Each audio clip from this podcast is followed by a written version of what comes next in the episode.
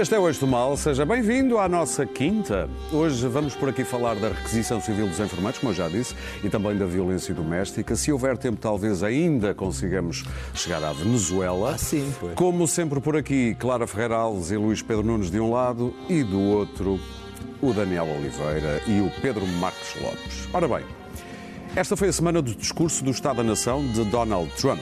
Mas na Europa, outro Donald cantou e fez assim o resumo do estado do Brexit. I've been wondering what that special place in hell looks like for those who promoted Brexit without even a sketch of a plan how to carry it safely. Donald Tusk, presidente do Conselho Europeu, aqui imbuído do espírito, diria, de Dante, à procura de um lugar ou de um círculo especial eh, no inferno para quem engendrou este Brexit.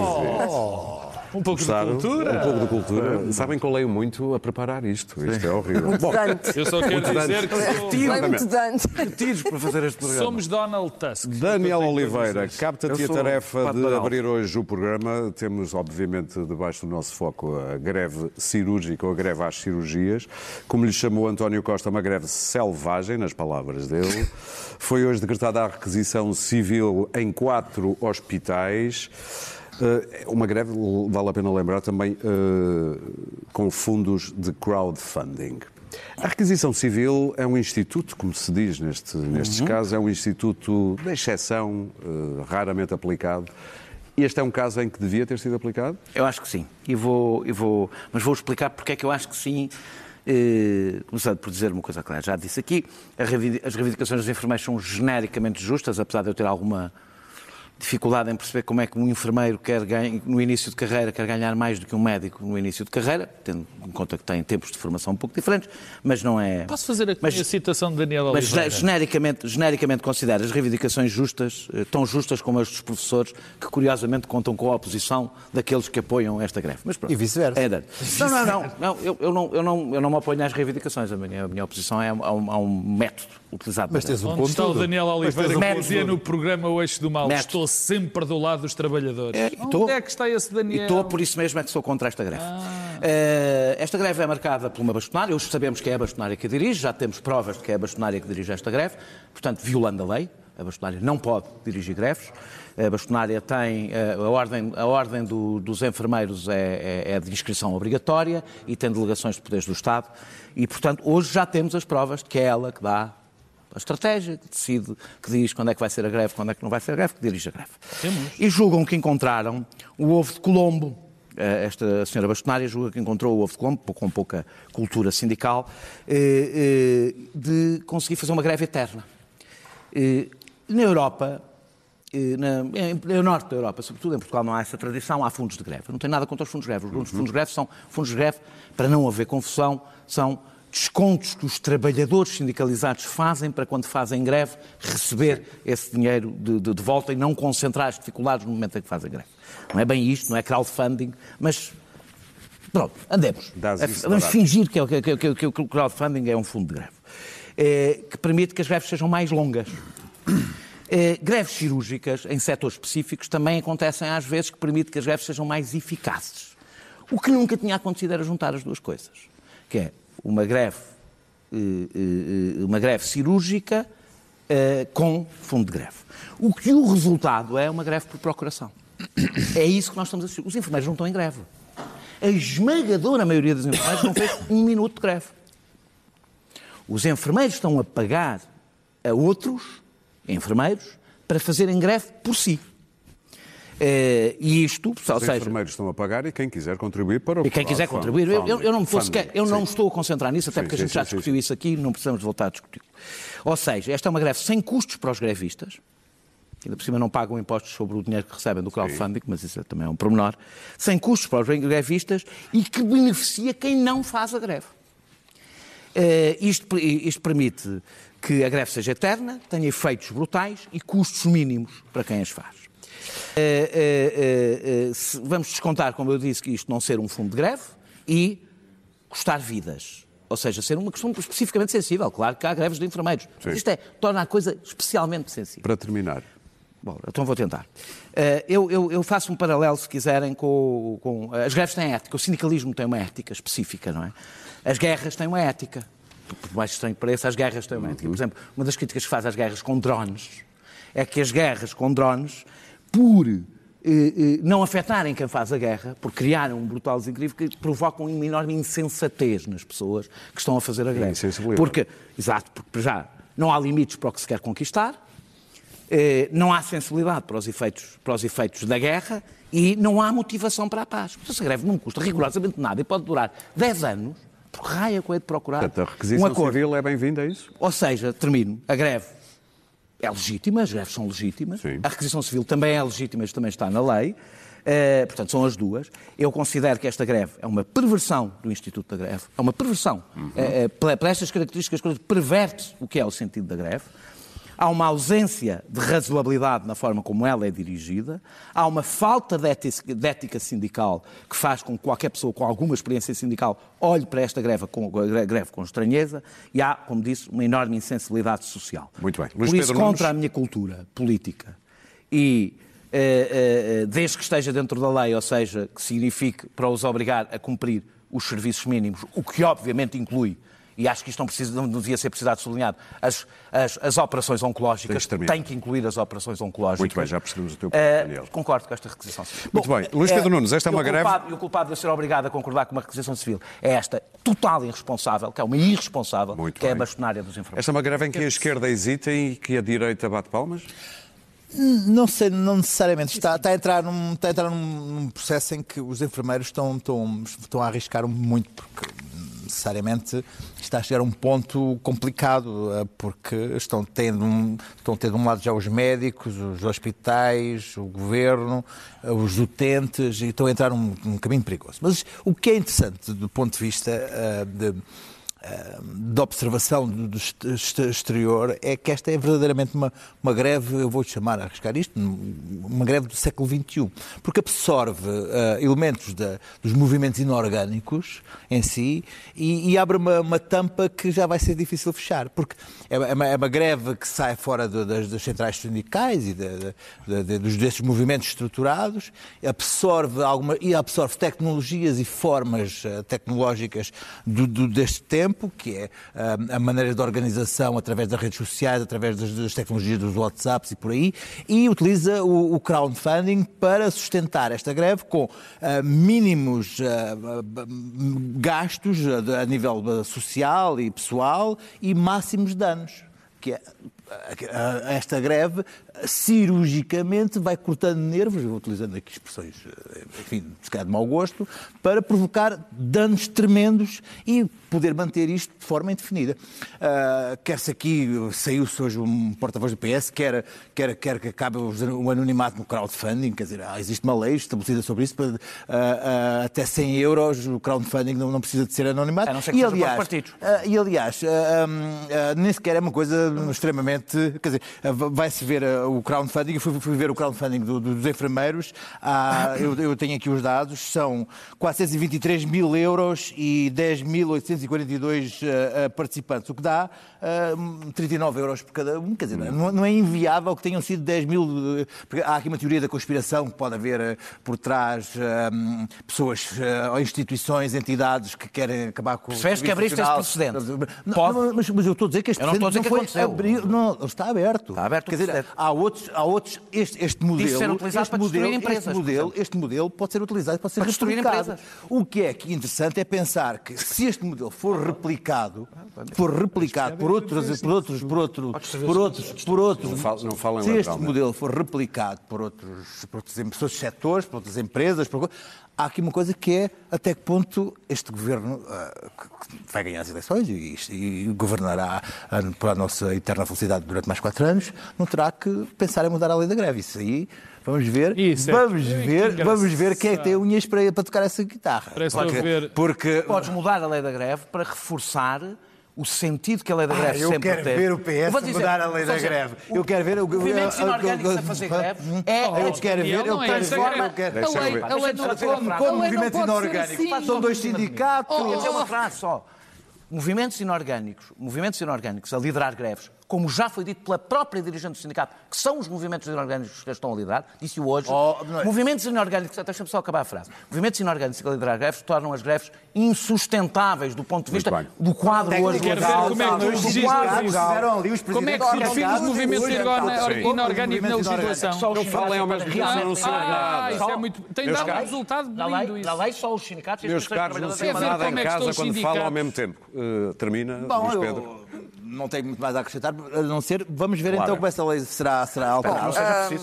Eu, a palavra- as duas palavras, movimentos inorgânicos, cheiram-me logo a esturro, devo confessar. Não gosto delas. Neste caso. São atentatórias da democracia, na maior parte dos casos. E, aliás, aconteceu uma coisa gravíssima É, esta semana, que foi o governo italiano receber os coletes amarelos. Que isto, é- isto é, equivaleria a uma declaração de guerra, antigamente. Um total desrespeito pelo governo francês e, pelo, e pelo- e pelas eh, autoridades políticas Mas são só coletes, são legitimamente governo Compares o italiano. incomparável. Portanto, não me interessa nada se esta greve é de direita ou de esquerda, não me interessa nada, mas interessa-me saber como é que se faz uma greve em crowdfunding com base no anonimato.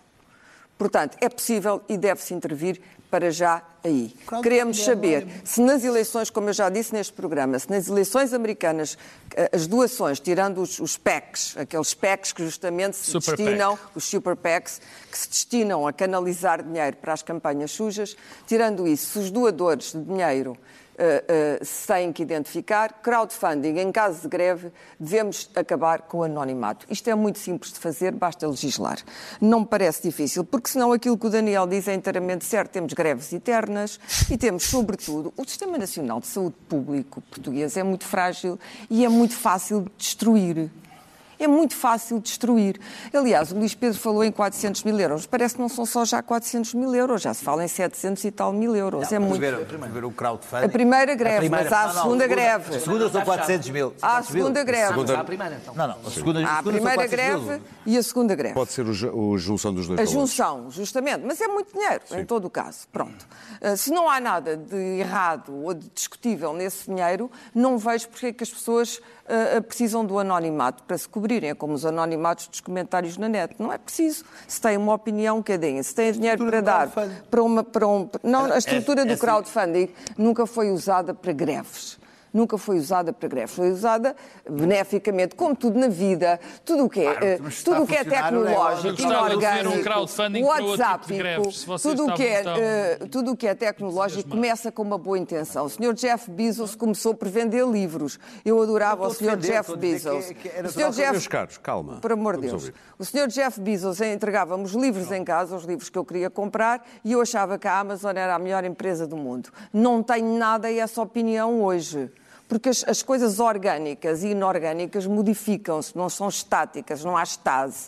E não há estase tecnológica, sobretudo. Portanto, concordo absolutamente com ah, ah, a ruptura do anonimato nestes casos de crowdfunding greves e concordo com a requisição civil. Porquê? Porque estão vidas humanas em causa. Bem sei que a requisição, eh, a requisição eh, é só para eh, quatro hospitais ou, gru- ou grupos hospitalares, a norte, mas em todo o caso eu penso que há aqui problemas sérios de que a eternizar-se, como esta greve parece vir a eternizar-se, eh, ela coloca em risco a vida humana. E qualquer greve que coloque em risco a vida humana eh, deve ser eh, terminada, na minha opinião. E é o caso dos controladores de tráfego aéreo e outros, já houve casos semelhantes. A requisição civil existe justamente para acautelar estas, estas exceções.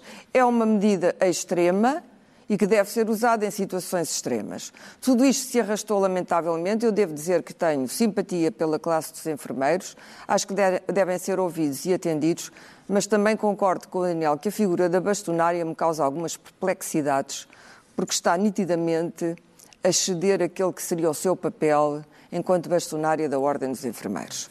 E, portanto, a politização desta greve e a- a- o adjornamento em direita ou esquerda já me parece de si perigoso. Terminar, Pensei que a greve dos Aliás, é a professores... primeira vez que acontece. Não, não é a primeira, de mas eu greve. também não me Oh, ouviste Clara. aqui comentar Claro em que termos não. muito favoráveis Claro a greve que dos professores e o seu Ah, dirigente pois. sindical. Claro. Do mesmo modo que critiquei as greves dos professores, ah, não as critiquei todas, mas critiquei a maioria delas, critico agora esta greve. Acontece que a greve dos professores causa danos sérios danos sérios ao país, mas não causa, Bem. não, não provoca a terminação de vidas humanas ou eh, o desencadear de doenças, eh, de doenças que agora são facilmente eh, atacáveis e que depois se tornam muito Pedro. mais difíceis de tratar. Diz-me, Achas que Rui Rio está a 100% ao lado da, da bastonária? Isso terás que perguntar ao Dr. Rui Ele já respondeu o que é que Mas achava os da greve. indícios Eu não- parece que não Eu não são sei. da- Eu não posso dizer o que é que ele disse De sobre a molde- greve, como foi uma entrevista que eu lhe fiz, ele disse sobre a greve que tinha dúvidas sobre a legalidade desta greve. então, sim, sim. O teu podcast. Ele Não tem. Meu podcast. 100% ao Podes fazer publicidade ao meu podcast? Eu estava a tentar. Então o Dr. Rui- Rio tem Disse dúvidas não sobre a perguntar, não ofende, Pronto, disse. já, já estou esclarecido sobre o que o Dr. Rui Rio pensa. Eu não penso como o Dr. Rui Rio. Portanto, o Rui Rio pensa mal porque devia pensar. Estás a dizer que estás ao lado da bastonária, é isso? Não, eu não estou. Eu não quero dizer. Vamos lá ver se a gente se entende. Uh, primeiro, a requisição civil, que foi a primeira Sim. pergunta. A requisição civil tem critérios legais. Os critérios legais, segundo o Governo, uh, foram, estão, são, estão a ser cumpridos. O Governo tem toda a legitimidade para fazer a requisição civil. Está a cumprir a lei. Se ele acha que os serviços mínimos não estão a ser cumpridos, acho muito bem que faça a requisição civil.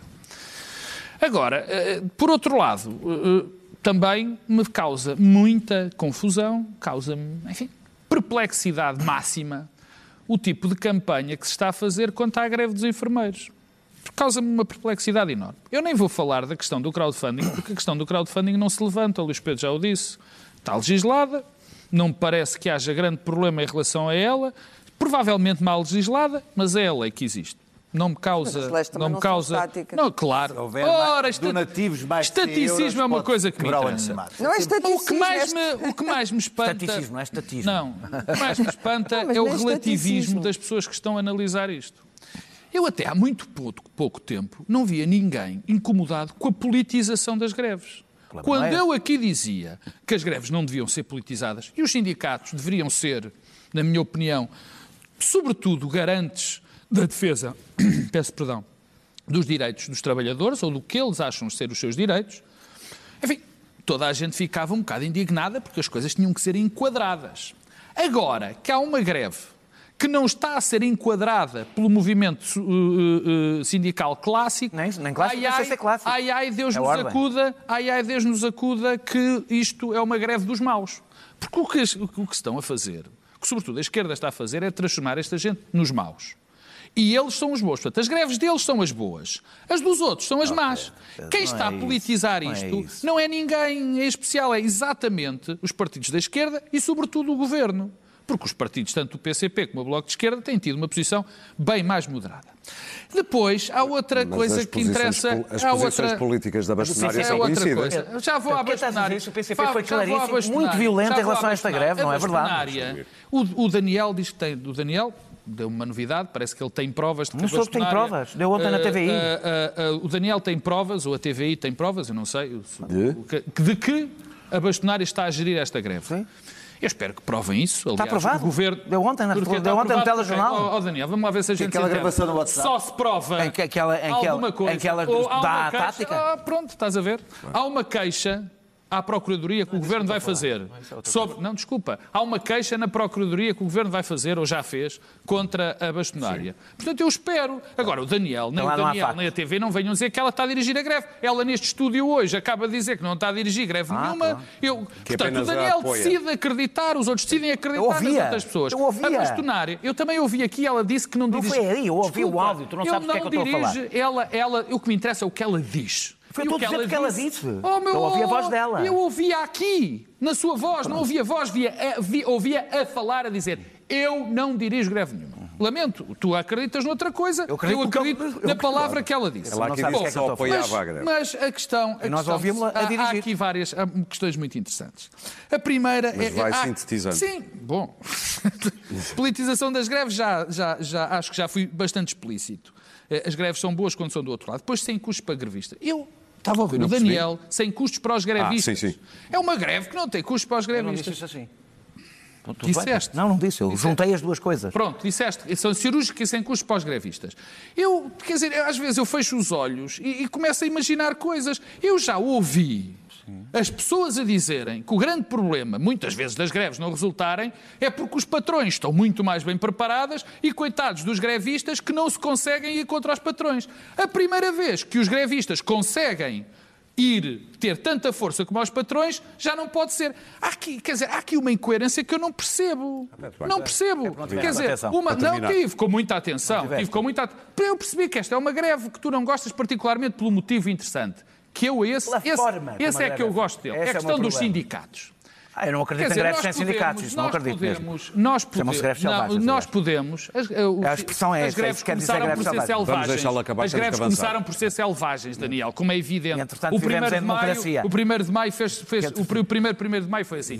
É que esta questão da, da, das, da, das, das, das greves selvagens e dos sindicatos, do facto de elas não estarem a ser enquadradas por sindicatos, é um tema que me é grato. Porque eu, desde sempre aqui disse que me preocupa muito a situação dos sindicatos no Ocidente. A queda dos sindicatos no Ocidente é um problema gravíssimo de representação. Agora, o problema é que nós não podemos querer não podemos imaginar que haja cai, formas. Mas o Oriente nem sequer que haja, existe. Lá nem tem. Que haja formas estáticas de representação. Eu tenho um problema. E depois há outra, há outro, algo que, que caiu, que foi feito. Isto é, obviamente, maneira, eh, é uma forma de comunicação. Conseguiu-se dizer que estes sindicatos estão, são movimentos inorgânicos. São, eles são movimentos inorgânicos. Eu ouvia presidente oh, meu caro amigo, está bem, mas isso, é, isso, é, isso, são, isso são definições, são movimentos inorgânicos. Sim, Não, e? o que é que é? São um conjunto de trabalhadores a defender os seus direitos. Se me perguntas se eu uh, fico preocupado por serem greves que afetam, podem afetar a saúde das pessoas, claro que sim. Mas eu só quero fazer uma pergunta às pessoas que dizem isso, que eu também acho. Sim. Onde é que se traça a linha? Porque o Daniel Quem é diz... que negocia? Quem é que... Não, onde, perguntar. onde é que se traça... Quem é que negocia? Não, não estás a perceber o que eu estou a dizer. O direito onde à é que saúde- se o traça... direito à saúde não é uma boa Onde é que se traça a linha? Onde é que se traça Há a uma linha? linha. Vamos imaginar que há uma greve de camionistas. E, e, e- e a dada altura é cortado o acesso dos bens alimentares a, a Lisboa. O, greve- o- o direito à greve deve ser limitado? Com certeza. Em que altura é ter que-. Mas é em muitas coisas. É porque Há houve greves. limitações São ao direito à greve. Oh, oh, claro, A esquerda, ao contrário do que tu pensas, defende- eu sei. defende que Mas o greve Daniel, regulada. o Daniel defende que haja aqui uma limitação ao direito desta gente fazer Toda a greve. gente. Não, não é Mas tu achas Pode ser ou uma não? coisa. A única, Achas ou não? Pode ser quem são as pessoas que não defendem o direito à greve. Quem quer destruir. Daniel, Daniel. As únicas pessoas que não defendem limites ao direito à greve são quem quer destruir Daniel, o direito à greve. Quem defende o direito à greve, defende. Ainda bem. Muito bem. Porque as greves são reguladas, têm regras e Ainda mais. bem. Quem as Oh, marca Daniel, é quem ainda negocia. Bem, ainda Pedro, bem. responde e acaba- Não, e vamos ainda avançar. bem que tu achas isso, porque eu também Sempre acho. achei. Mas eu acho. Sempre achei. Agora, quero ver é como é que se vai fazer esta bem. limitação. Vamos avançar para os números terríveis do início deste ano em Portugal de violência doméstica. Nove mulheres já assassinadas pelos seus companheiros. Eh, isto foi o suficiente para levar o governo a querer tomar algum tipo de medidas. Houve hoje uma reunião entre a Ministra da Justiça, também a Administração Interna, a Procuradora-Geral da República e também a Comissão da Cidadania e Igualdade.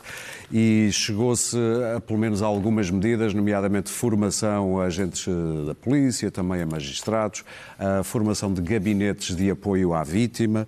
Clara, isto parece-te suficiente para Não, quebrar este ciclo? objetivamente não, e muito pouco mudou em Portugal. Em 1974, a partir de 1974, eu achei que as mulheres iam finalmente deixar de ser propriedade dos pais e depois dos maridos. E na altura eh, só havia estas duas variações, não é? Porque no meio havia apenas os namorados que não contavam e que eh, não chegariam a maridos, e os que não chegariam a maridos não interessavam nada. Porque a ideia era ter um namorado, um marido e um pai. Era esta a linha sucessória. Aliás, hoje eh, isso é registado ainda no gesto simbólico do pai que leva a, a filha ao altar. Muito bem. E os gestos simbólicos não tenho nada contra. Acontece que em Portugal as mulheres continuam a ser propriedade eh, eh, de um ser humano do sexo oposto. É extraordinário. O- o- estes, estes- estes números da violência em Portugal, que são brutais, como são em Espanha, atenção, não temos estes números, por exemplo, no norte da Europa. Mas são muito piores em Portugal que em Espanha. Eh, em Espanha são muito maus Em também. janeiro morreram nove nós, mulheres em Portugal também, só que eles são quatro vezes mais nós. batemos, não, estes dois meses batemos, aliás, batemos todos os recordes, acho que morreram e acho há uma que está baleada num hospital neste momento, que o Estado não sabe. É incrível que foi preciso uma criança de dois anos ser estrangulada pelo próprio pai para de repente eh, eh, ficar tudo em estado de choque. Todos os anos há números aterradores. E porquê é que isto não causa hum, nenhum estremecimento na sociedade portuguesa? por várias uh, razões. A primeira de todas é que normalmente temos tendência a arrumar este problema no catálogo das de, de, a pessoa, o assassino, alguém que, que espanca a mulher, uh, tem problemas mentais. Catalogando ao mesmo tempo todos os pobres doentes mentais que nunca fizeram mal a uma pessoa na vida e que são neste momento, qualquer pessoa que é uma assassina e que não tem nenhuma perturbação mental é imediatamente acantonada na violência mental. Quer dizer, a doença mental desculpa tudo. Era uma pessoa com problemas psicológicos, até já desculpa ataques terroristas. Muito bem. Não é verdade. Não é verdade que estes assassinos e estes homens que batem nas mulheres e que batem consecutivamente e todos os dias nas mulheres tenham perturbações mentais. O que temos aqui é brutalidade e crueldade viciosas que não são punidas e estão impunes. E estando impunes, são uh, uh, absolutamente uh, não reprovadas pela comunidade. Nem, nem a comunidade jurídica, jurídica, nem a comunidade humana. A segunda razão é que normalmente segundo, a segunda fileira, a segunda pasta onde isto é arquivado é crime passional. E lá vem o adultério, e lá vem a infidelidade, que tanto preocupou o juiz Neto de Moura. O juiz Neto de Moura, que descende de uma linhagem de juízes que decidem todos da mesma maneira. É cotada do macho ibérico, sendo a cotada do macho ibérico, dá direito a bater nas mulheres. Isto é absolutamente hum, humilhante. Humilhante para os homens, sobretudo, não é para as mulheres, é para os homens. Que tipo de país é que nós temos, afinal de contas? Em 2021, Terceira coisa, a cultura misógina dominante em Portugal. Tendeu própria. O Daniel dizia aqui a semana passada: eu nunca fui vítima de racismo, eu nunca fui vítima, nunca tentei arrendar uma casa e a minha cor da pele, mas eu fui vítima de misoginia. Muitas vezes.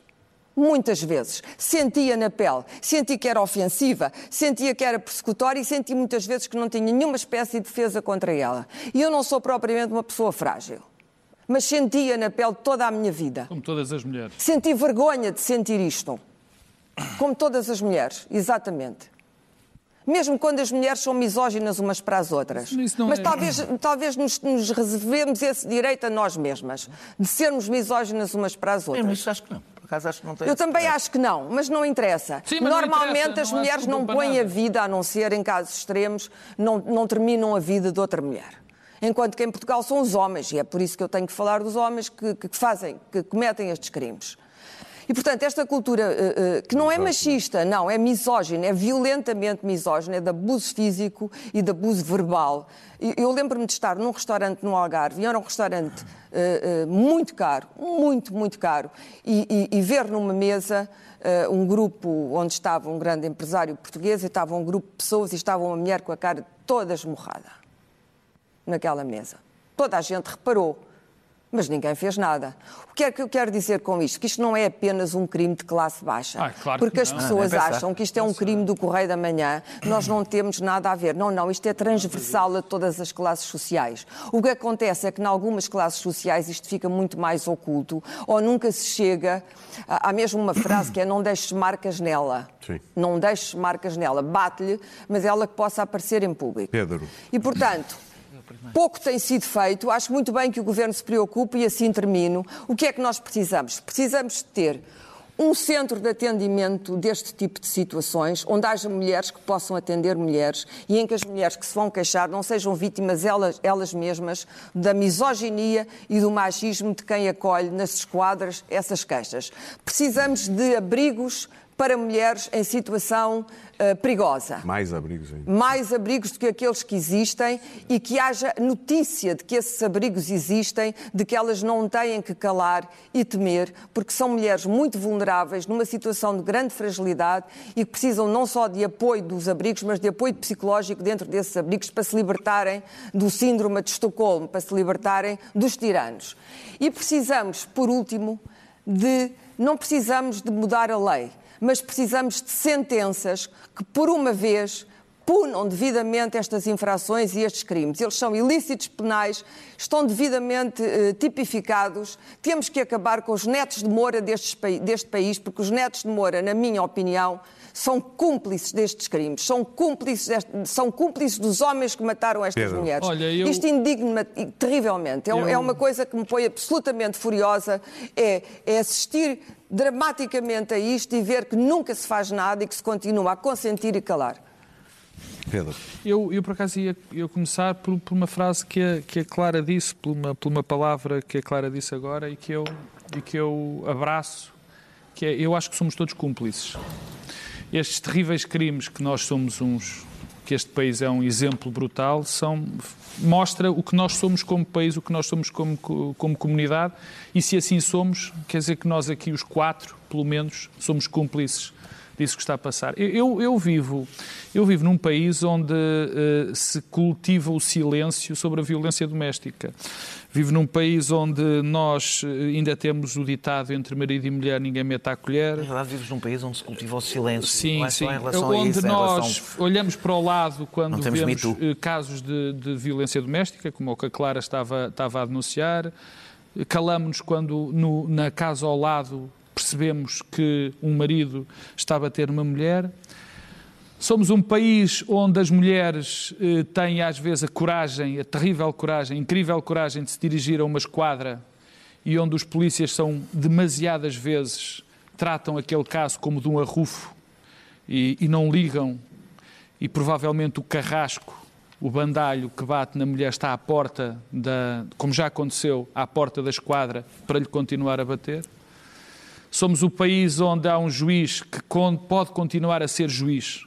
Neto de Moura pode continuar a ser juiz e levar uma pequena advertência quando lavra uma sentença absolutamente execrável que o próprio Presidente do Supremo Tribunal de Justiça diz que é tentatória aos princípios constitucionais e supraconstitucionais da dignidade e da igualdade humana. Portanto, este homem vai continuar a ser juiz E que se calhar a julgar casos de violência doméstica. como já julgou com os mesmos termos, mas isto tem origem, todas estas coisas têm origem mais funda. Tem uma origem muito mais funda. E essa, e essa origem mais funda é, é parte do que a Clara descreveu, é que nós somos um país eh, misógino e profundamente machista. E cultivamos isso. Nós ainda somos um país onde a moral sexual é completamente diferente para um homem e para uma mulher. Completamente diferente. Onde mulheres ainda se sacrificam pelo Não bem-estar apenas do a casal. sexual, até a moral intelectual é Não, diferente. claro, mas não, mas eu dei a, a- a que é mais, a mais evidente, onde ainda encaramos como normal o papel secundário da mulher, da, da, da pessoa que no casal se sacrifica pelo homem e que trata dos filhos e que trata da casa. É este tipo de cultura que nós abraçamos, que é, é- é também o país onde o homem, eh, eh, os ciúmes são eh, eh, tolerados, virilidade. são, não, são sinal de, de justificação para a conduta do homem em relação à mulher.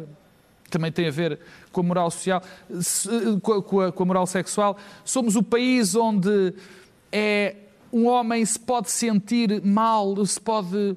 É tolerável o homem sentir-se mal porque a mulher tem um sucesso profissional terminar, maior do que o dele. E é o país também, para terminar, onde o imaginário amoroso, o nosso imaginário amoroso, é algo profundamente machista também. Quer dizer, de que, de que há um papel que se reserva ao homem e há um papel secundário que se reserva, que se reserva à- à- à mulher. Obviamente que nem todos nós que somos machistas, até ligeiramente misóginos, batemos nas nossas mulheres e fazemos isso. Mas que esta cultura é que não vão ser as casas que vão ajudar as casas de acolhimento, vai ajudar uma legislação, vai ajudar era bom, vai ajudar que a lei seja efetivamente cumprida, que não. Isso ajuda. Mas enquanto esta mentalidade, enquanto este papel que nós reservamos à mulher na nossa comunidade continuar a ser esse, poucas coisas substanciais vão, ser, vão mudar. E de facto, eu acho mesmo que somos todos cúmplices, até eu. Daniel. Eh, eh, Deixa-me, eu, eu vou pegar no Neto Moura. Eh, As pessoas, algumas poderão não ter acompanhado, isto é o caso de que o marido e o amante, os dois juntos, Agredirem. Sim, sim. uma mulher. Sequestram e depois espancam. Felgueiras deu-lhes pena, deu pena suspensa. Eh, o recurso para o Porto é a resposta de Neto Moura, que mantém a pena suspensa. E eu vou ler, vou mesmo ler um trecho que tirei do acordo, não vou ler o acordo. Eh, desculpa lá, não, se calhar é um bocadinho grande, mas eu não me importo usar grande parte da minha intervenção okay. para falar disto.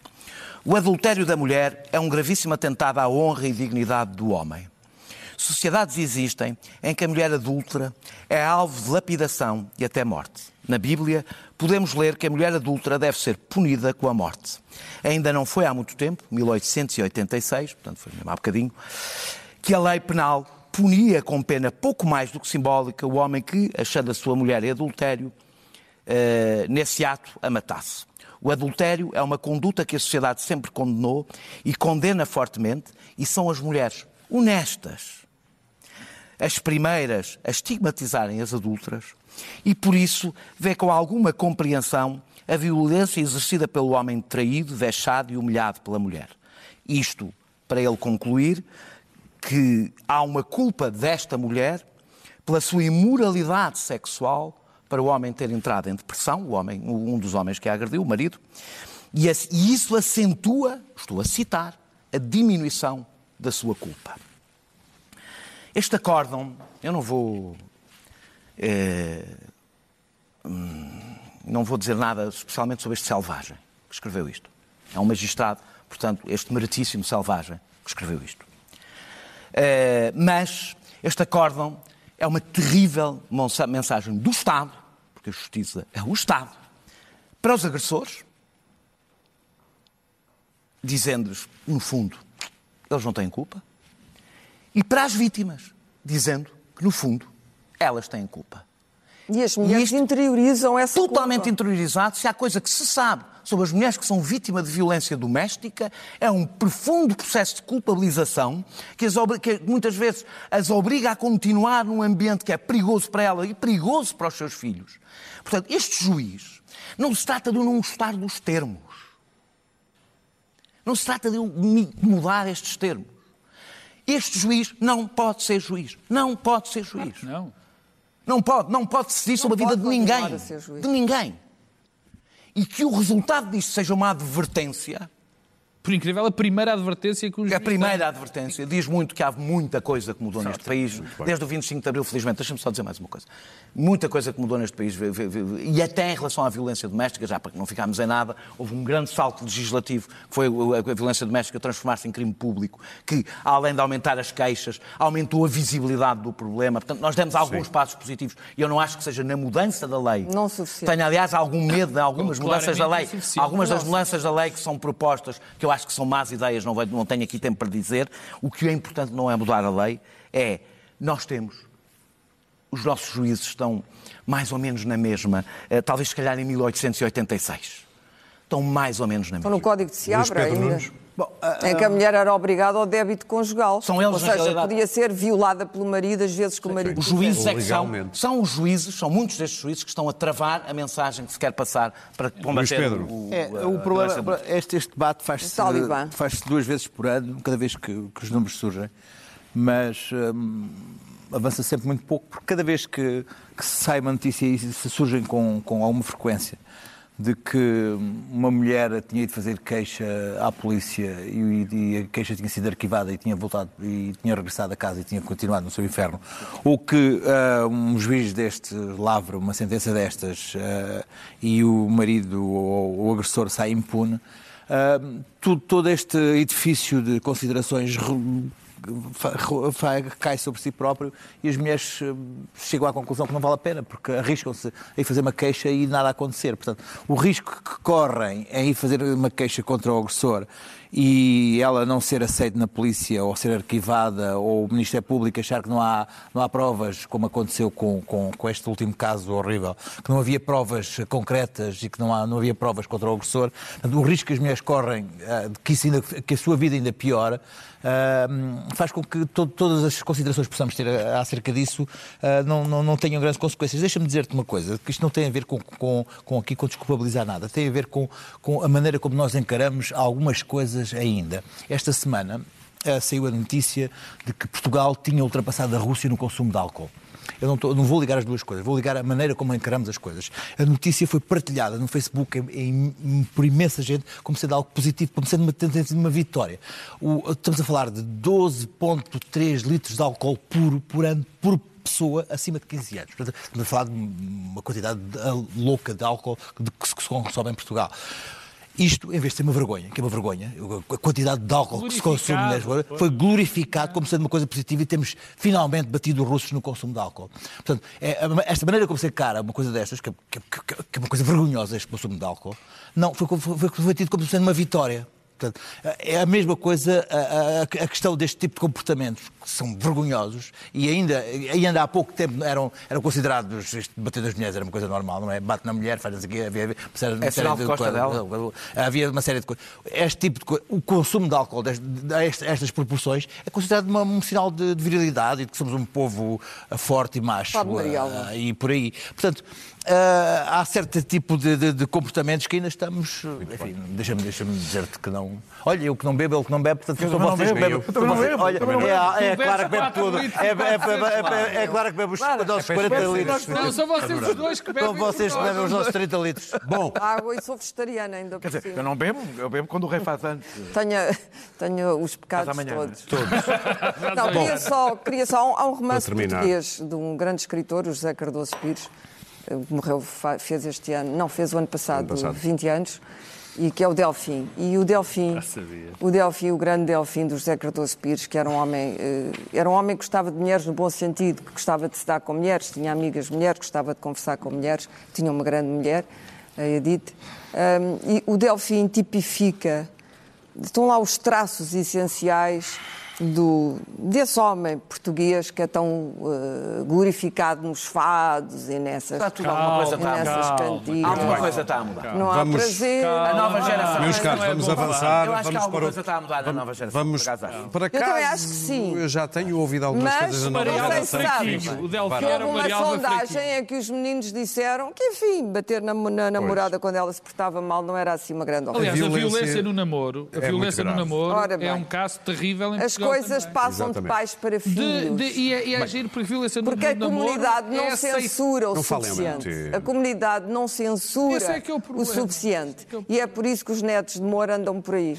Vamos avançar para a Venezuela em força. Era o que queria o nosso uh, Daniel. ministro. Ah. Não, por acaso é o Luís Pedro que vai abrir. Eu estava aqui a puxar uh, o meu chip. Uh, é o Luís Pedro que vai abrir.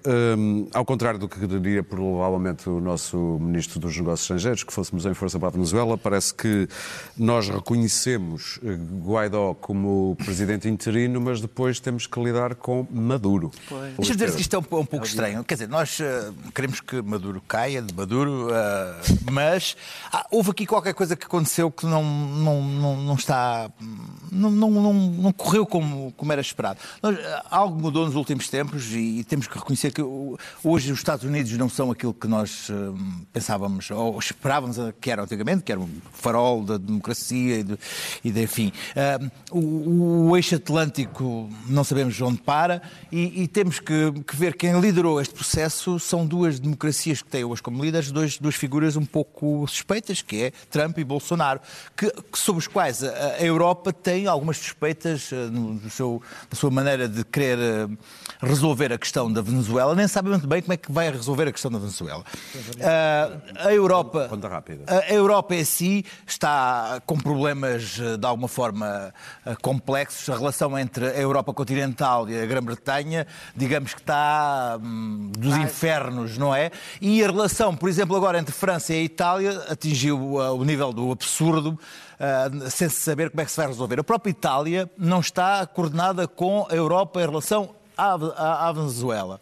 E tudo isto faz com um timing que não se percebe muito bem como é que se quer neste momento que Maduro caia, sendo que uh, o exército não está a debandar para o outro lado como se esperava, uh, uh, o povo não está nas ruas como se aguardava, continua a catar as, as, as, as migalhas e tudo isto criou-se um novo eixo do mal ali entre, que já, que já existia, mas neste momento está perfeitamente consertado em relação à Venezuela e a Maduro, que é Rússia, China China, uh, Irão, Turquia, que é um, enfim, digamos que não, não, são, não é deficiente. Não é gente uh, E, neste momento, está tudo a aguardar, que, à espera que aconteça qualquer coisa, sem que nada aconteça. Isto foi um happening que aconteceu inesperadamente, sem que nada estivesse programado e sem que os seus atores principais, seja Trump, uh, Bolsonaro, sejam precisamente pessoas que se espera delas uma consistência em política internacional uh, muito interessante. Portanto, uh, Santos Silva fez o que tinha a fazer, foi dizer que sim, senhora, que queremos que o homem saia, mas agora está tudo daquela expectativa, vamos dialogar com quem, dialogar, dialogar. Daniel? Estou muito contente com a nova doutrina, que define que o reconhecimento dos governos e dos, e dos, e dos chefes de Estado é feito pela sua legitimidade democrática. Isto vai revolucionar a política externa portuguesa. A Arábia Saudita, esqueçam, eh, parece que tem uma monarquia teocrática absoluta que esquarteja eh, eh, jornalistas. Portanto, lamento, não vai poder continuar a ser. A Guiné Equatorial pode fazer as trouxinhas e sair da CPLP, porque nós eh, depende da legitimidade democrática. E, bem, na realidade é bom grande parte das embaixadas em Portugal começarem a fechar ou a mudar os embaixadores, porque nós não reconhecemos dirigentes que não tenham legitimidade democrática. pena que eu tenho que não esteja aqui Santos Silva. Infelizmente não funciona para assim. Te, para te responder. Não, as coisas não funcionam assim. Os Estados têm relações com quem tem o poder real. Porquê? Porque é a única maneira de terem relações reais. Os Estados não reconhecem, não, não reconhecem desejos, independentemente do que cada um de nós acha sobre Maduro, e que eu acho é bastante mau, independentemente do que cada um acha, não é dos desejos, reconhecem realidades. E o duro choque com a realidade foi quando chegaram os GOI da PSP ao aeroporto de Caracas e de repente não entraram e bem explicaram: não, não, nós damos bem com o vosso presidente, o Guaidó. Sim. E afinal parece que o presidente real, independentemente da questão da legitimidade, que até é mais complexa do que isso, mas não vou entrar nesse debate, não tem tenho um tempo, e não temos- não, tenho- não tenho temos tempo. duas pessoas para ouvir. Parece que o presidente, de facto, ainda é, provavelmente deixará de ser, mas ainda é maduro.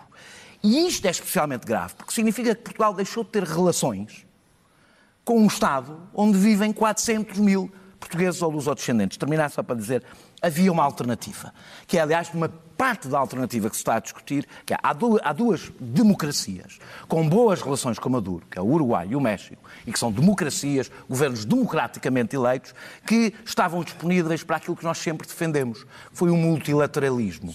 Há aqui um problema, é que Trump parece-me que está um bocadinho mais concentrado na maior reserva de petróleo do mundo do que propriamente na questão da democracia na Venezuela.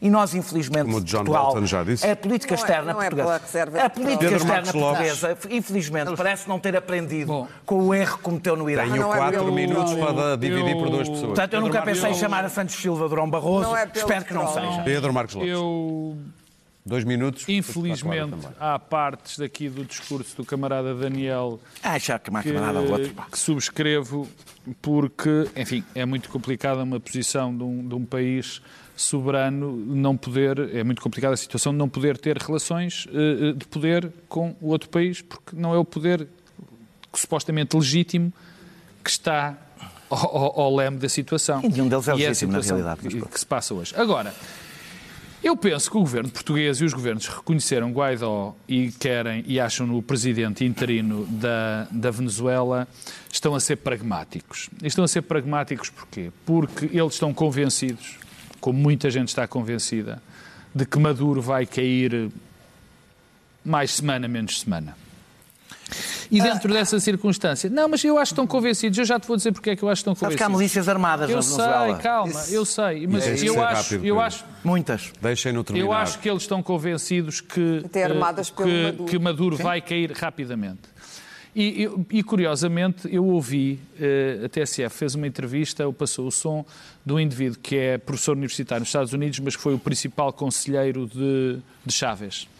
Maduro, aliás, é um Chávez sem dinheiro, não é? São Não é iguais. só. É um Maduro, Chávez sem- sem cabeça. Maduro- é um cabeça, Chávez não era eu só tenho dois e, e- e ele dizia que isto vai se resolver rapidamente nas próximas semanas, porque os militares vão chegar junto de, de Maduro e vão lhe dizer: olha, já não conseguimos garantir a sua segurança. E, portanto, eu estou convencido que o governo português tem essa, essa, Informação. essa informação e que, portanto, é- vai ser bom para o Portugal e para os portugueses este, este, este, Claro. este reconhecimento. O que eu acho que está a ser não muito bem analisado é que, tanto durante Chávez como durante a época de Maduro, se foi dando muitas armas à população. Estão a empurrar a Venezuela para uma há guerra duas- civil. Rapidamente. Não vou para as grandes questões. Há, há duas coisas importantes para se perceber o que é que se vai passar na Venezuela. Quanto dinheiro é que vai ser dado ao- aos militares? Não, sei, se- não sei se tal Quanto como é fez com a, não sei se se como fez com a Aliança do Norte. Não, se se andam lá os homens do costume com sacos de dinheiro a distribuir para ver se liquidam aquilo e qual é a medida real do poder do Sr. Putin. Na verdade, neste momento, Trump entregou o mundo à China e à Rússia, mas sobretudo à Rússia, porque Putin é muito mais inteligente do que Trump. Hum, a verdade é que Putin, neste momento, está no meio das negociações com os talibã por causa do Afeganistão. Uh, está no Médio Oriente, porque os americanos estão a retirar abruptamente do Médio Oriente, e é com Putin que repousa a sorte da Venezuela, quer queiramos, quer não.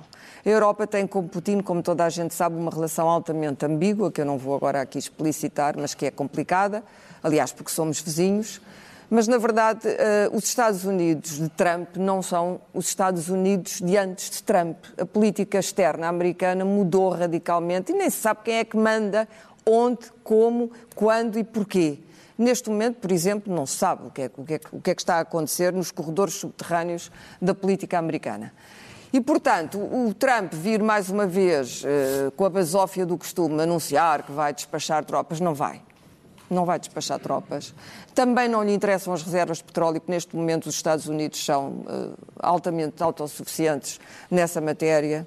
Trump quer, eh, odeia socialistas, está no seu direito, acha que o Maduro é um comunista. O Maduro é uma carraça, sobretudo, não é um ditador carraça. Nesse arrazoado, portanto, Mas neste arrazoado, o que Putin decidir e É que aquilo que, fica. se negociar com Putin, que é quem manda nesta história, depois tem os outros, tem os chineses, terminar, que têm claro. um interesse óbvio em, em- em partilharem um mundo com a Rússia. Portanto, o que esta saco gente decidir. Clara. E o saquinho O de saco dinheiro de para os dinheiro militares, por isso é que eu digo, não sei quem é que anda lá. é muito melhor. Não sei quem é que anda lá neste momento com os sacos de dinheiro. Na- na- no caso da Aliança do Norte, nós soubemos. Aqui não sabemos. Muito bem.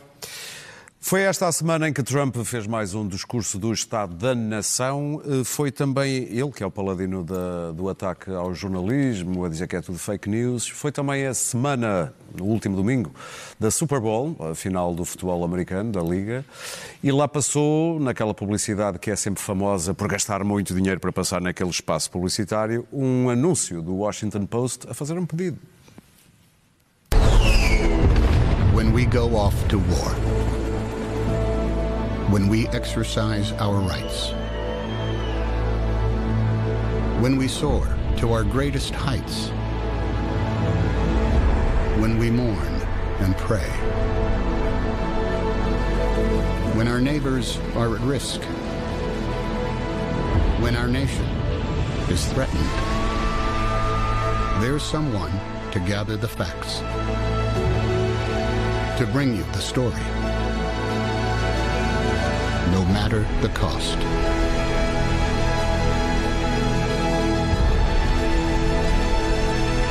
Because knowing empowers us, knowing helps us decide, knowing keeps us free.